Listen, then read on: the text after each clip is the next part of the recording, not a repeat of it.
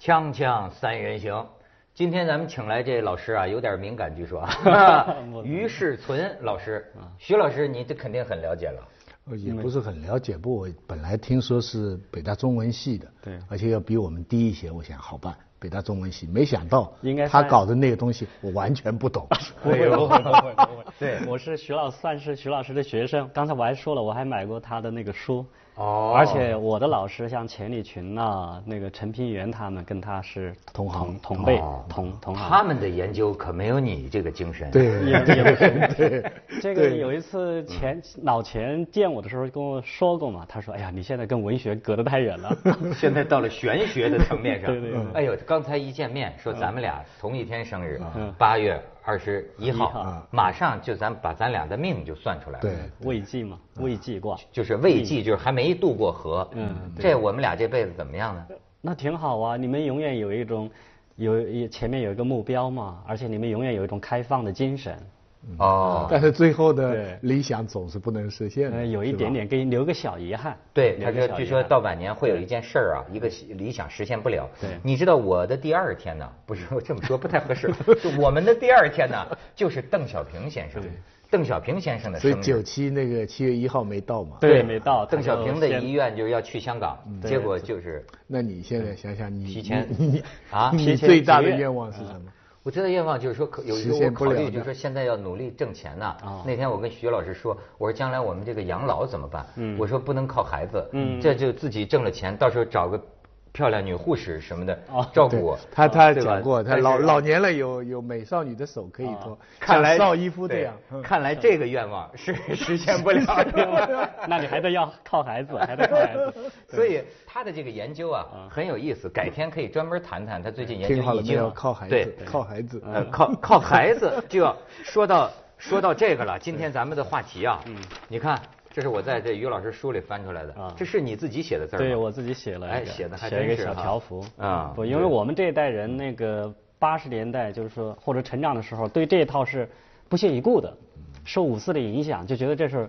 这就是封建的东西，或者是一个保守的东西，就对传统琴棋书画是很排斥的。对所以我是没有童子功，啊只是我写毛笔字，只是这几年的事，所以算是中途学艺。嗯哎呃写，的啊咱们俩年龄差不多，你这个已经呃是我的老师级别了。没有没有没有没有，惭愧 惭愧。呃但是你看，注意这句话啊嗯，叫积善之家，必有余庆。对，你知道这于老师是个嗯中国正经学校教育出来的知识分子，他当然不是王林嗯之徒，对哦吧？但是呢，呃，有些事儿你看你该怎么理解啊？嗯是是呃，比方说我在他的一些这个这个收收集的资料里啊，我就嗯见到中国古人讲“积善之家必有余庆”，对他研究中国的很多家族，嗯，他认为有一个规律，就是往往呢那些个绵延多少代，嗯一直比较这个昌盛的，比较或者或者比较长久的这些家族，的确似乎有一个品行的、对德行的一个特征，对对对是什么呢？就是善积善，积善积德，积德行善，就是用我们传统的话。这个东西其实还不是我的一个发现，是那个呃是那个在海外的那个那个研究中国的历史学家们发现的。我忘了是看何炳棣教授的书还是看谁的书，他那边写了嘛，他说他们那个西方的汉学家和研究中国史的那些学者，读明明清以来的地方志，读几百本地方志，从那里面去找绵延五代、八代到十几代的那些那些大家族，就发现他们家族有一个共同的特征，就是积德行善。所以你要从这个角度讲，这也是个大数据在支撑这个结论。啊，这也其实我是最近也一一直在跟人在在在那个讲这个事儿，就是很多媒体就问我说，你写了那么多家族，这些家族有哪些特点值得我们今天的人那个那个注意？我有时候就容易那个跳哈，我这个思维特别跳。我有时候说，开放的精神是需要大家注意的，还有时候会说专业精神会需要是注意的。结果前几天我在天津跟他们讲，他们又问我，我说那中国人的家族的那种观念中，最重要的可能既不是专业，也不是开放，可能是因果。因果律。对因果律，因为有因有这个果，包括我们说积善之家必有余庆，这其实也是一个符合我们因果律的，是吧？这个东西就是刚跟我刚才讲的这种大数据有它也有支撑的。我们、嗯我们这么多的这种社会社会的那种大家族，他确实是在积德行行善方面做了一些事，所以他才能够能够传绵延下去、传承下去。而那些传承不了的、中断了，它中间肯定是有为非作歹的，或者说品行不端的，他就就是即到他即身而没就完蛋了。哎呦，这个你相信 吗？我我嗯我不能说相信不相信，但是我想现实来说，我们现在如果来讲家族的话，嗯哈，嗯好像很难呢，是是，因为独生子女嘛，嗯，你怎么成立一个家族呢？你你要想象，我们上面就算我很努力的查上我上面的家谱有多少代多少代，嗯，可是到我们这里，我们怎么往下传呢？你要是只生了一个女儿，女儿将来一嫁人，说不定还嫁个外国人，那那你家族不就完了？徐老师把他的担心说出来了，对他对还哎有个不女儿，哎哎对对，就算你 就算你一个儿子够不够呢？那你要多生几个，你要有很多钱来赔，要罚款的。嗯那那你这些钱要哪里来啊？ 你要你又要积善又要积财，你这个现在我们现在的社会上，你能讲得上家族的，嗯，都是不是什么官二代啊、红几代啊，要不就是。都是很大力量的，对这些人能积善吗就？我你哎我看这个一大堆的问题、啊。我不明白我明白他会不是对这些人呐，贪官污吏啊，他也有不一定是贪官污吏，就是说，啊就是总之暴发你户，总之你算得上家族的人家，你你现在去派派，不是，对嗯，他就说在老问题碰到新挑战，是就是说啊，呃，行善积德，嗯恐怕是包含遵纪守法的。对对。但是你看，要遵纪守法了呢，家你们家族只就有成一不了个，只有一个孩子，你们这家族越来越少。对这个是个什么问题？还有什么家族可言呢？嗯，我觉得这个东西就是两说，一方面就是说我们确实是被这个中国人的这种家族观念、宗亲观念被革命事迹打垮，然后又被这个改革开放以来的这种拜金主义，还有那种独生子女政策这一系列的政治经济的因素，跟他就是说我觉得跟几乎跟他那个搞没了。嗯但是现在大家还是有一种，还是有一种回归的冲动。就像我我我我我在想到的这个东西，就是说我们从五四以来，就是我们都是算离家出走的孩子，我们是没有家了。对但是精神家园对精神家园也没了，我们现实中的家园也故乡也对没有了故乡的概念也没了，或者说用用用有王怡的话，就是每个人的故乡都在沦陷，都沦陷掉了。所以我们这种找那种认同感和归宿感是越来越很难找。嗯，但是这是一方面，就是说现实的情况很很很很严重。但是另外一方面，我们每个人内心里还是有那种冲动，还是想回家，还是在寻找认同。这种认同，我觉得两方面来说，一方面就是说我们那个传统的那种那种宗亲观念和家族观念也是在回归。这几年我也看到，包括比如说我也参加过什么他们姓李的家族的研讨会，在荷兰路易。哦纪念老子，老子是他们的祖祖供奉的祖祖先。姓李的当然能延长啦，我们都知道原因 啦，对不对？哦，为什么？哎，啊，我 不说了，你你是说总呃总理姓李吗？那不是我我就是还说类似的这种东西，就是说已经在回归，包括我们随州也有他们李氏宗亲在那儿，大家出一点钱买买一百亩地，啊准备做支撑他们的，呃那个孩子的那个那个什么助学和老人的养老，对有这种回归。我还接到过那个窦氏宗亲会的电话。哦，我也拉到你也了。不是一下让我想起什么会道门组织哈、对对对说哎呀，你不知道我们会员全世界各地啊，咱我们在哪儿举办这个会，你来是吧？要参加斗士宗亲会，但所以，是嗯所以我觉得这个东西在在在在扩大，就是它传统的家族概念又在扩大，就是它确实从那个小单亲的家庭，那个两代三代的那个，它又往远亲在发展。啊，你的意思，将来我要把所有姓许的都不一定算作我的家世？对不？他就是在这个过程中，他可能还是会找到就是自己和自己的孩子、父母他这种传承感和在这个这个世界上的一种，我觉得一种支撑。哎这个包咱嗯括我们现在用的手机的微信、微博那种朋友朋友圈，大家那么活跃，是因为他觉得这是他的一个依靠。也是一啊个依靠，我觉得就是，我就意思说，家世的概念，它在现代社会也在扩大。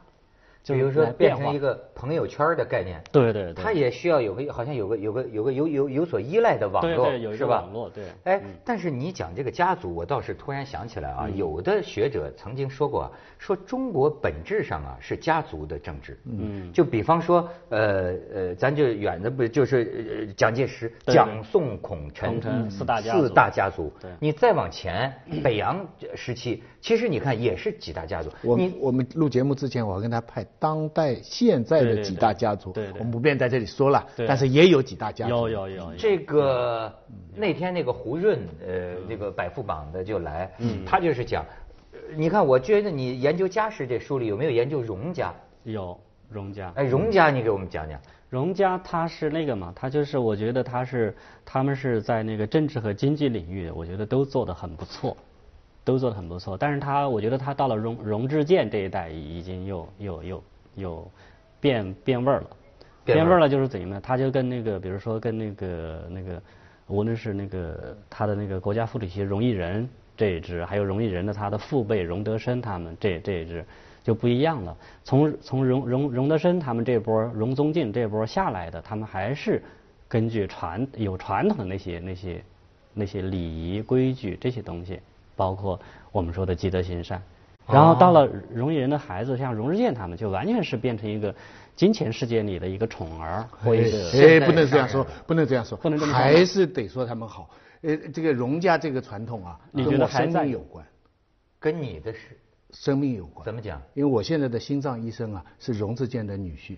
哦，哦，真的，哎，所以得说他们好话。那肯定哎是说好的。。比如说他们当初我们说我们说我们中国人养和一医一院的半儿医生对啊一是吗？对啊一半儿以上的人吃的面粉，一半儿用的那个穿的衣服都是他们荣家的，就是他一方面是一个。一个金钱世界呼风唤雨的人物嘛，另外一方面他还是为我们社会提供了很多服务，对不对？他有后面才有前面一个嘛，啊，对，但是到荣之健也出点事儿啊。嗯 锵锵三人行，广告之后见。是，你看，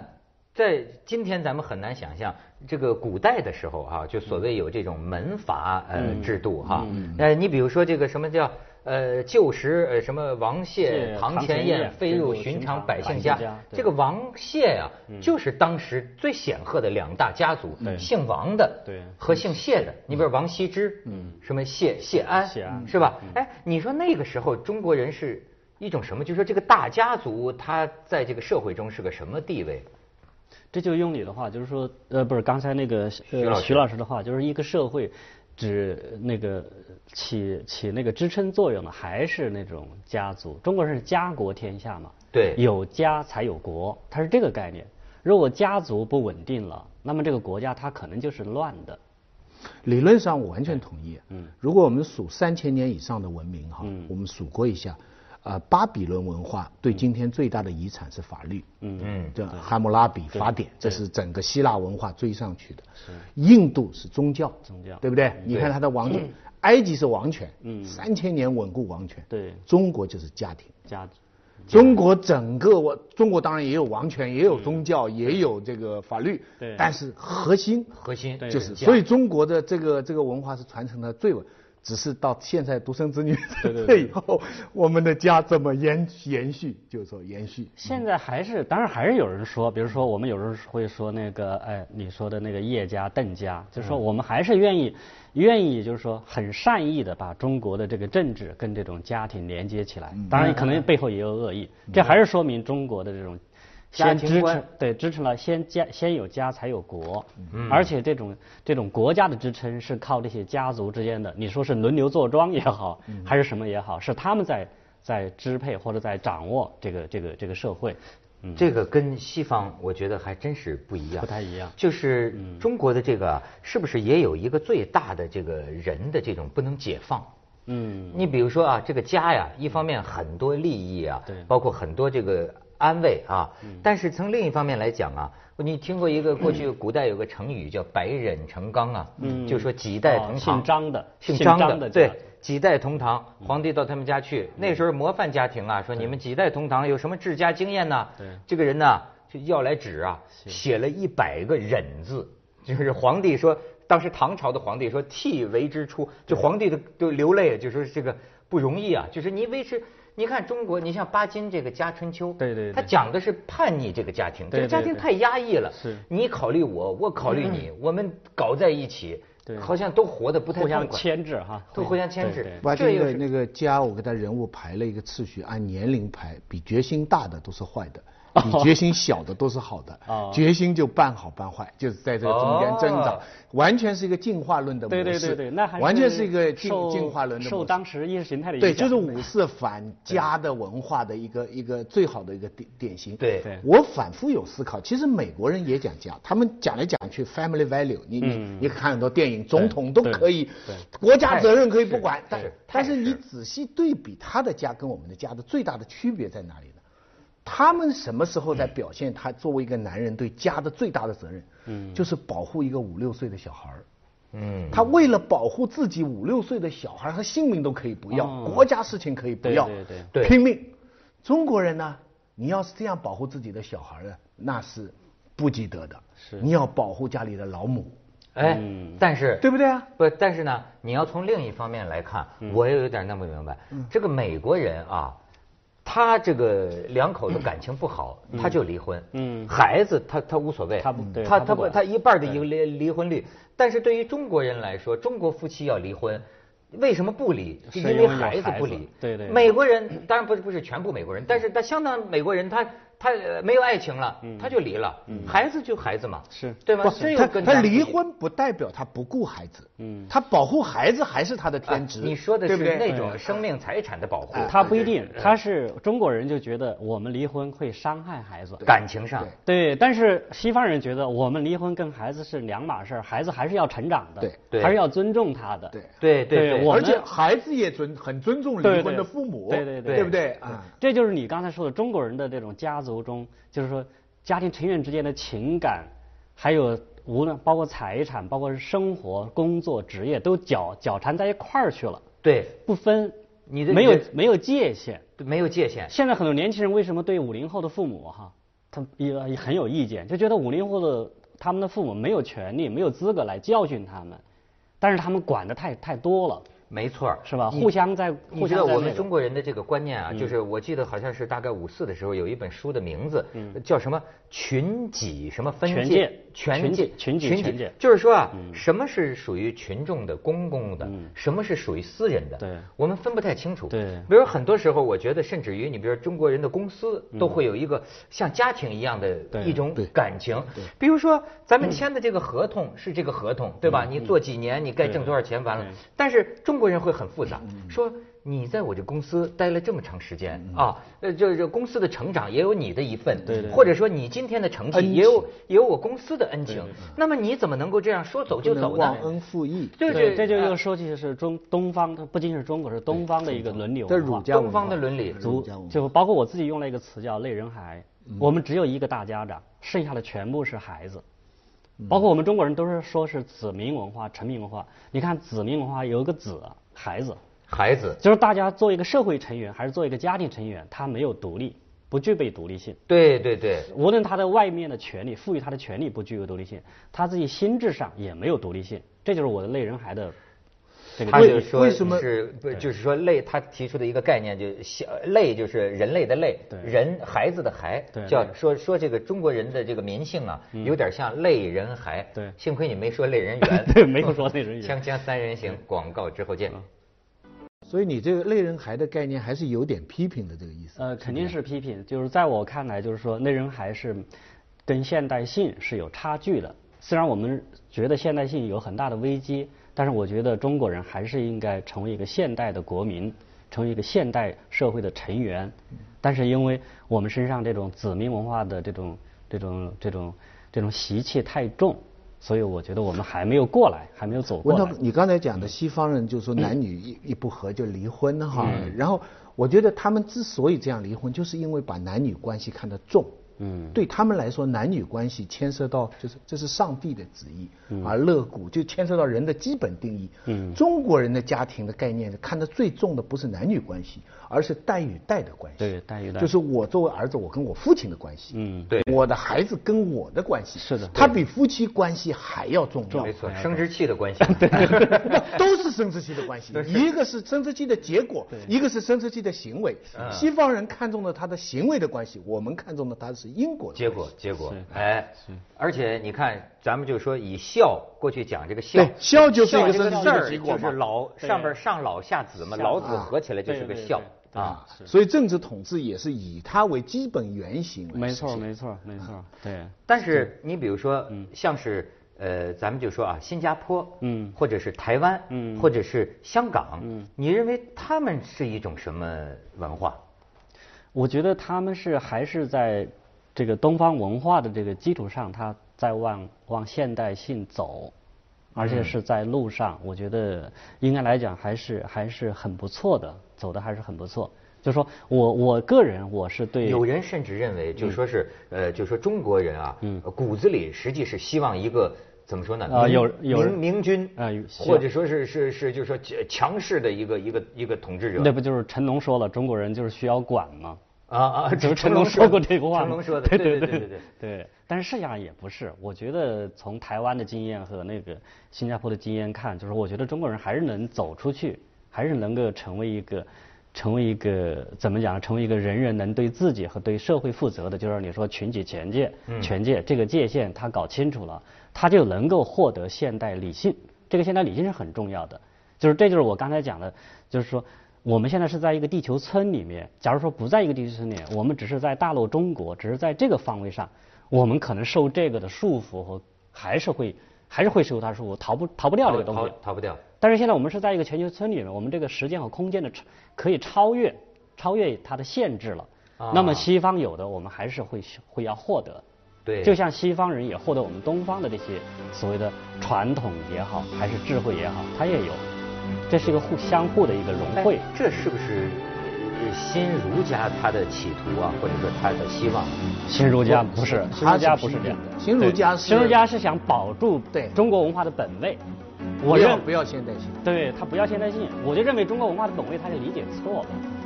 你认为中国文化本位？中国文化，比如说新我我我就认为中国文化的本位可能是中国五千年的这个文明史，它呈现了我们的这个图像内容，